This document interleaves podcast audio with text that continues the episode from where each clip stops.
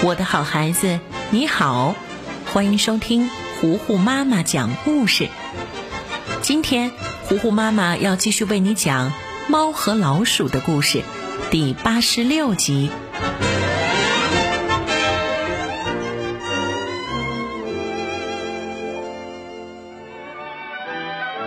杰瑞早上醒来，伸了个懒腰，瞅了一眼日历，今天是七月四日，美国国庆节。杰瑞顿时清醒了，兴奋地戳了戳旁边熟睡的小灰鼠。小灰鼠一看，立刻激动地跳下床，跑到仓库里，端着满满一大箱子炮竹出来准备庆祝。杰瑞赶紧把这些危险品抢回来。严肃地告诉他，要安全过节。这让小灰鼠很不高兴，可是没办法，自己太小了，现在呀得听杰瑞的话。于是，两个人一人拿了一个喇叭，从洞里出来，准备用这种安全的方式过节。可是，小灰鼠怎么会愿意呢？他走在杰瑞背后。悄悄地从裤子里掏出一个小炮竹，点着了，握在手里，开心地看着。这可把杰瑞吓坏了，眼看着爆竹就要爆炸，杰瑞赶紧抢过来，准备扔掉。可是已经来不及了，砰！一下子就把杰瑞的脸炸黑了。杰瑞很着急。盯着小灰鼠，让他把身上藏着的其他炮竹全都交出来。小灰鼠只好乖乖地拿出来一个特别小的炮竹，想应付一下，然后撒腿就跑。可是逃不过杰瑞的火眼金睛。杰瑞一把把他拽过来，头朝地翻过来，抱着抖了好几下。小灰鼠口袋里的所有爆竹全都掉了出来，撒了满地。可怜的小灰鼠低下头不说话了。杰瑞罚他站在屋子里面面壁思过，反省一下自己刚刚的所作所为。然而，杰瑞转身还没走几步呢，小灰鼠又偷偷地从床底下拿出来一个炮竹，点着了。这次又在杰瑞准备扔的时候，爆竹爆炸了。小灰鼠知道自己错了，赶紧躺到床上，蒙着被子睡觉。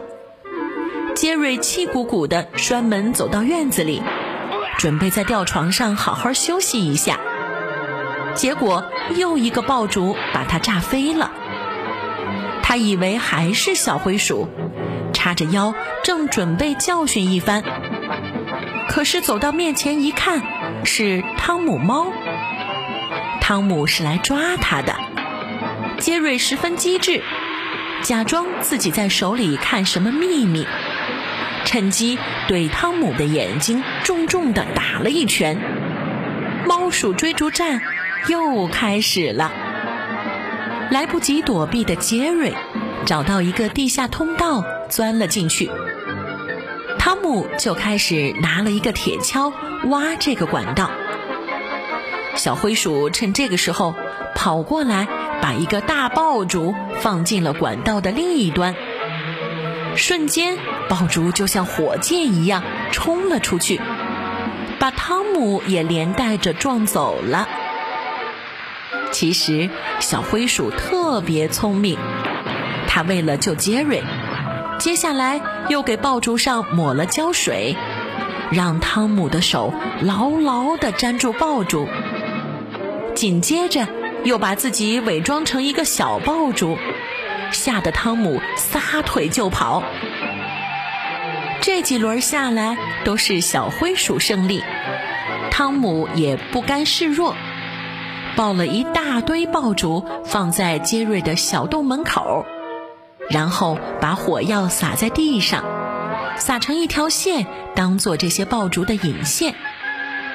可是杰瑞把自己门口的这些火药踢开，然后点着了汤姆那端的火药线。